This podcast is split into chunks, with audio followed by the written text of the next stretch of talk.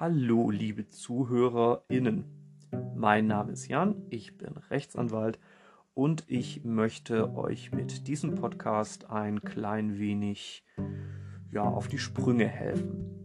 Ich möchte euch unterstützen beim Lernen, beim Wiederholen oder vielleicht einfach auch mal beim neugierigen Reinschnuppern ins böse, böse Verwaltungsrecht. Ich weiß, die meisten hassen öffentliches Recht und Verwaltungsrecht, da kriegt ihr einen Brechreiz. Aber Verwaltungsrecht, ich finde das cool. Und ich finde es vor allem wunderbar strukturiert und das möchte ich euch an diesem Podcast zeigen. Ein bisschen das, die Struktur verstehen, was dahinter steht und vielleicht auch den Spaß an der Materie wecken. Hört es euch an. Ich versuche die Folgen so kurz wie möglich zu halten Ihr könnt es hören, wenn ihr Lust habt und vor allem, wo ihr wollt. Und nun viel Spaß bei der aktuellen Episode.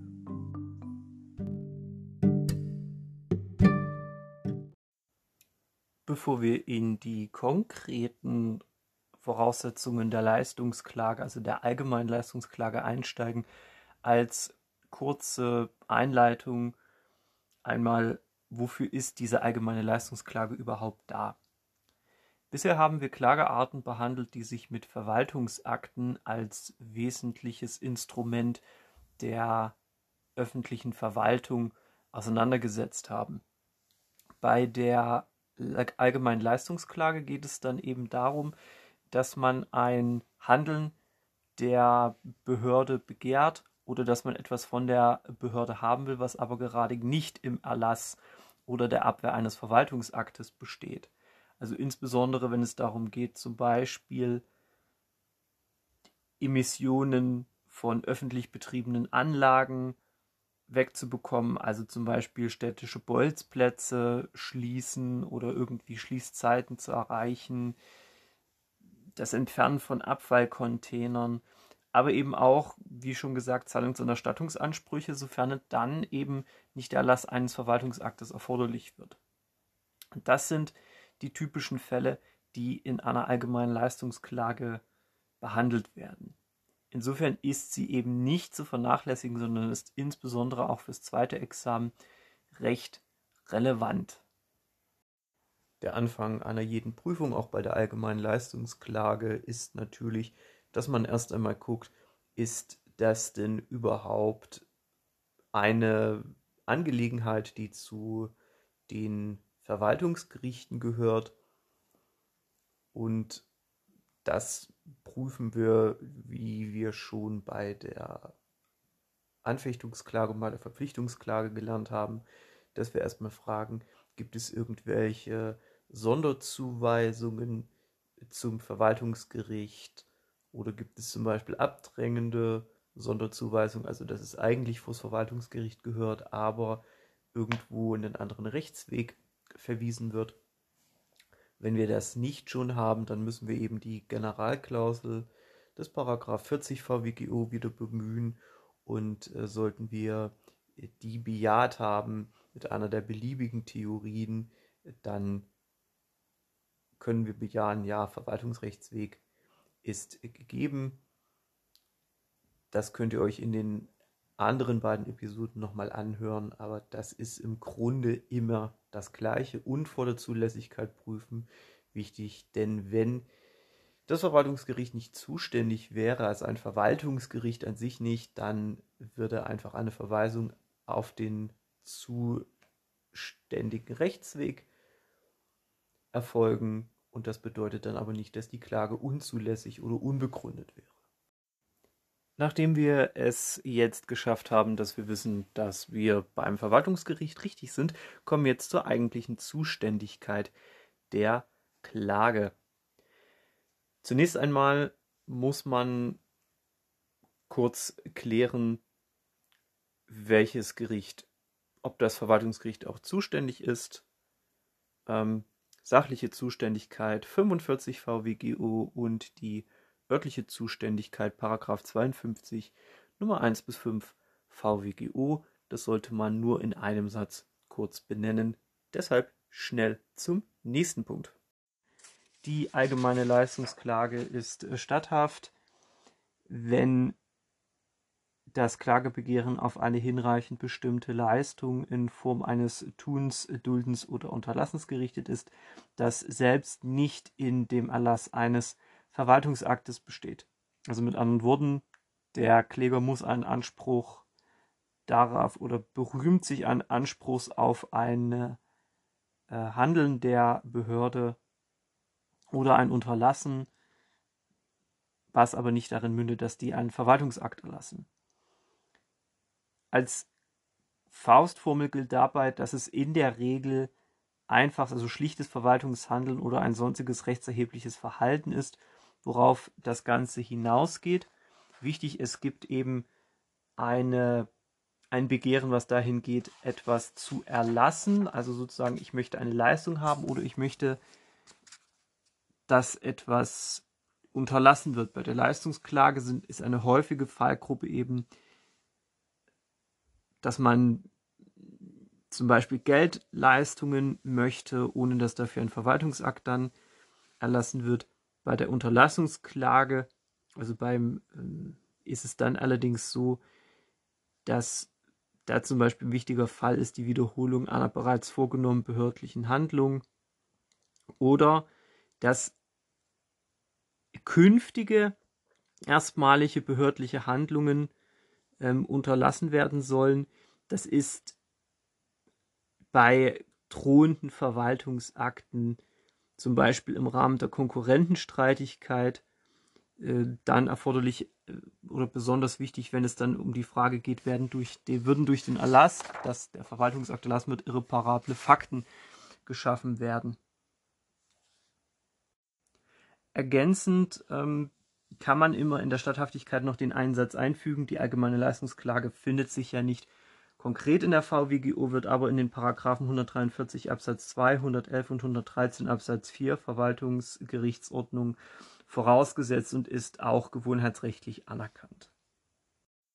Auch im Rahmen der allgemeinen Leistungsklage gilt die Klagebefugnis hier aus Paragraph 42 Absatz 2 VWGO analog weil nicht direkt eben darauf anzuwenden, wird allerdings eben immer analog angewandt, eben um den Rechtsweg einerseits zu garantieren, aber andererseits eben nur demjenigen den Rechtsweg über die allgemeine Leistungsklage zu eröffnen, der eben wirklich in seinen subjektiven Rechten verletzt ist. Dies, diese Verletzung ist eben dann gegeben, wenn der Kläger möglicherweise einen Anspruch auf die begehrte Leistung oder das begehrte Unterlassen hat und äh, eben nicht darauf gerichtet ist, einen Verwaltungsakt zu erlassen. Ein Vorverfahren gibt es bei der allgemeinen Leistungsklage nicht. Ihr könnt euch mal kurz vielleicht mal pausieren diesen Podcast und mal überlegen, warum das so ist. So, habt ihr eine Antwort gefunden? Ich erkläre es. Also, das Vorverfahren ist ja eigentlich deshalb da, weil man sagt, die Behörde soll sich noch einmal im Widerspruchsverfahren mit der ganzen Sache auseinandersetzen und dann eben eine Entscheidung finden. Und wenn die sagt, nee, du kriegst trotzdem nichts, dann gehe ich eben zu Gericht. So, jetzt habe ich hier aber etwas, den Zustand, normalerweise kriege ich ja ein VA. Ich kriege einen Verwaltungsakt und mit dem kann ich was machen. Sage ich, ah, okay, das war die erste Entscheidung der Behörde und da lege ich Widerspruch ein, wenn ich nicht sofort Klage einlegen muss. Und hier bekomme ich ja noch nichts. Also bei der allgemeinen Leistungsklage sage ich ja, ne, ich habe ja einen Anspruch und den möchte ich jetzt gerne durchgesetzt haben. Und zwar ohne, dass der auf den Erlass eines Verwaltungsaktes gerichtet ist. Ne, sonst hätte ich ja die Verpflichtungsklage. Das heißt, eigentlich kann es hier kein Vorverfahren Denknot logischerweise geben. Eine wichtige Ausnahme ist im Beamtenrecht geregelt, gemäß 54 Absatz 2 Satz 1 Beamtenstatusgesetz bzw. 126 Absatz 2 Bundesbeamtengesetz gibt es eine nicht der Frist von 70 VWGO unterworfenes Vorverfahren. Das ist tatsächlich durchzuführen. Wichtig hier, wie beim Vorverfahren allgemein, guckt in euer Landesrecht rein, in die Landesbeamtengesetze, da gibt es dann nochmal Rückausnahmen. Das sind ebenso Fälle, insbesondere der Konkurrentenklage. Da wird man, ähm, da werde ich sicherlich nochmal auch auf solche Sachen nochmal eingehen, ähm, wenn es darum geht. Aber grundsätzlich ist es eben, gibt es kein Vorverfahren. Es gibt einen Einwand, der allerdings nicht an dieser Stelle zu beachten ist, den, auf den komme ich aber gleich noch zu sprechen. Wenn es so etwas wie ein Vorverfahren nicht gibt, dann gibt es auch keine Klagefrist. Ähm, das heißt, die Grenze kann hier nur die Verwirkung sein. Das hatten wir schon einmal bei, äh, in, im Rahmen der Verpflichtungsklage gesagt, nämlich 50 Absatz 2 VWGO ein Jahr nach der letzten äh, hier relevanten Handlung oder dem relevanten Tätigkeit oder Nichtstun. Irgendwas muss man da anknüpfen können. Aber es gibt grundsätzlich nur die Verwirkung. Wenn es im Vorverfahren schon eine Ausnahme fürs Beamtenrecht gibt, es das natürlich auch für die Klagefrist. Nach 54 Absatz 2 Absatz 1 Beamtenstatusgesetz bzw. dem Paragraph 126 Absatz 2 Satz 1 Bundesbeamtengesetz ist vor allen Klagen ein Vorverfahren durchzuführen und damit muss im Rahmen der beamtenrechtlichen Leistungsklage dann auch die Klagefrist von 74 Absatz 1 Satz 1 VWGO eingehalten werden. Also es gilt ein Monat. Hier gilt die Monatsfrist. Die Beteiligten und Prozessfähigkeit sowie die äh, Passivlegitimation des äh, beklagten Gegners ist ähm, grundsätzlich wie in den anderen Klagen kurz anzusprechen. Also zuerst muss man gucken, habe ich den richtigen Klagegegner. Da gilt grundsätzlich das nach Paragraph 78 Absatz 1 Nummer 1 VWGO das Rechtsträgerprinzip, also der Rechtsträger der Behörde, gegen die ich oder gegen die ich mich meinen Anspruch berühme als Kläger, die ist der richtige Klagegegner. Wenn ich den richtigen Klagegegner festgestellt habe, muss ich nach Paragraph 61 62 VWGO gucken, sind also bin ich als Kläger und ist die Beklagte, sind wir jeweils Beteiligten in Prozessfähigkeit, das alles jeweils in einem Satz feststellen, also zwei, drei Sätze und dann ist da, ist man damit auch schon fertig. Wir kommen jetzt zu einem Punkt im Rahmen der Zulässigkeit, die ich bei den anderen beiden Klagearten bisher so ein bisschen ausgespart hatte, nämlich dem allgemeinen Rechtsschutzbedürfnis. Das allgemeine Rechtsschutzbedürfnis besagt, im Grunde, dass es keinen einfacheren, billigeren und schnelleren Weg äh, geben darf, als ähm, zum Beispiel die Klageerhebung, um zu meinem Rechtsschutzziel zu kommen, was ich möchte. Das heißt, wenn es einen einfacheren Weg gegeben hätte, dann darf ich eigentlich gar keine Klage erheben, dann habe ich nämlich kein Bedürfnis dafür. So, das erstmal dazu, was ist das allgemeine Rechtsschutzbedürfnis? Klar wird auch im Rahmen der Anfechtungsklage und auch der Rahmen der Verpflichtungsklage angesprochen, dann, wenn es der Aktenauszug will. Hier ist es besonders vielleicht auch fürs zweite Examen relevant, weil hier werden Dinge eingewandt, die spannend werden könnten. Wichtig ist, das vor allem bei zwei Fällen kurz skizziert.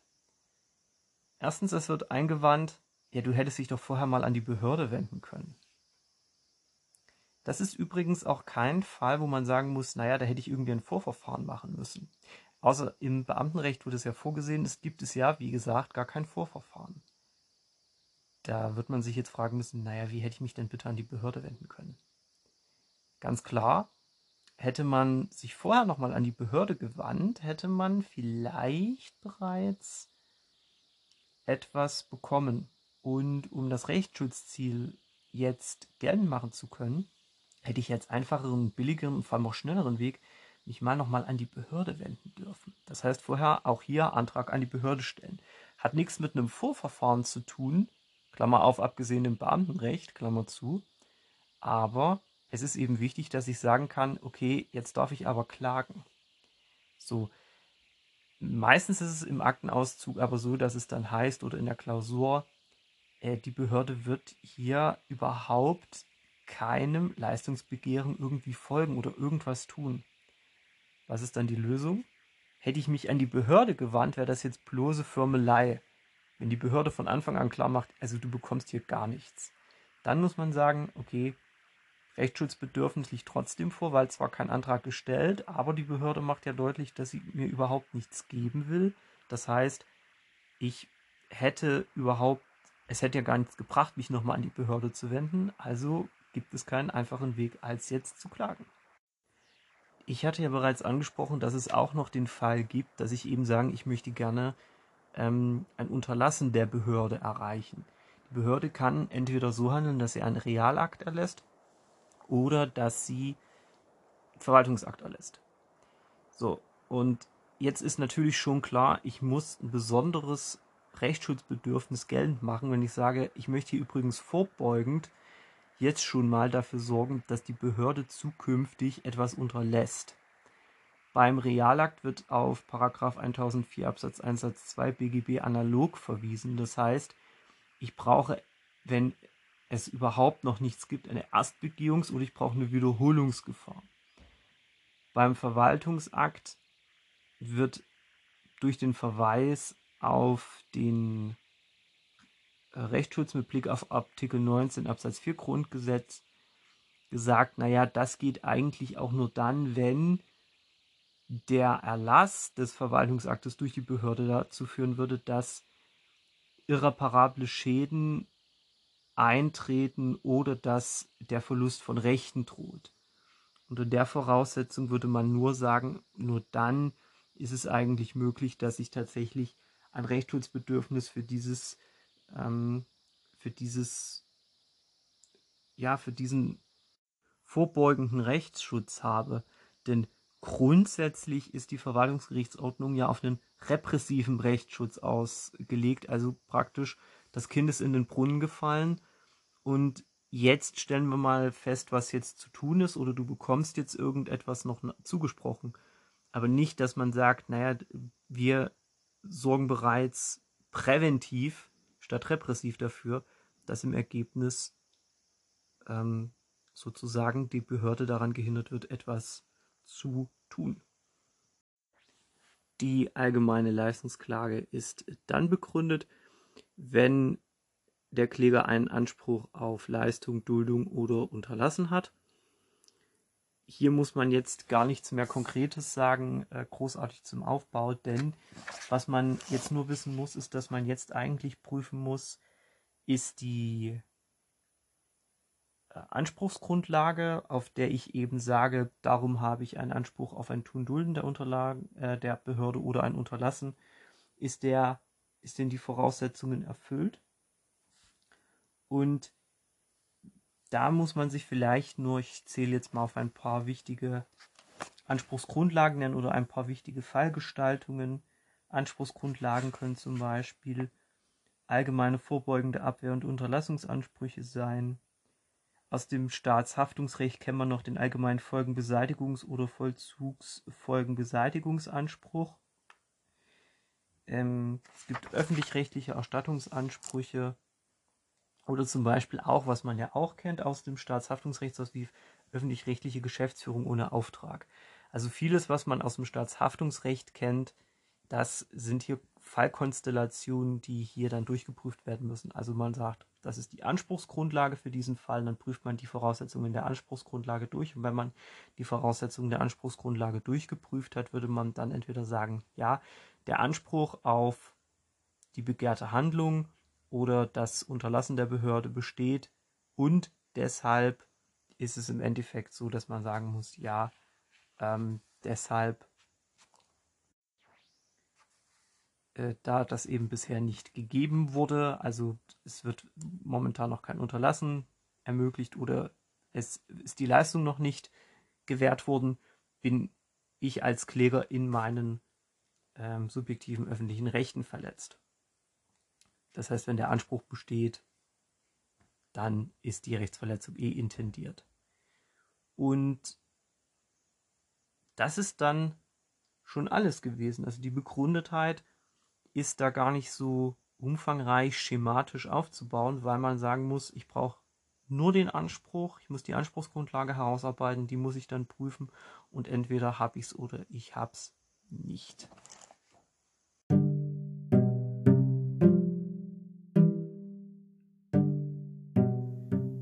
Das war es heute schon wieder für die Folge zur allgemeinen Leistungsklage. Wir werden uns in den nächsten Episoden weiter mit Klageverfahren beschäftigen, wobei ich glaube ich, bald auch eine Sonderfolge zum Verwaltungsakt bringen werde. Denn wie ihr schon aus den letzten Episoden wisst, ist es ein ganz wesentliches und wichtiges Instrument. Und hier sollte man tatsächlich einiges an Wissen dazu ähm, haben. Ich bedanke mich wie immer fürs Zuhören, fürs Weiterempfehlen und hoffe, dass ihr auch weiterhin Spaß habt und bis zum nächsten Mal.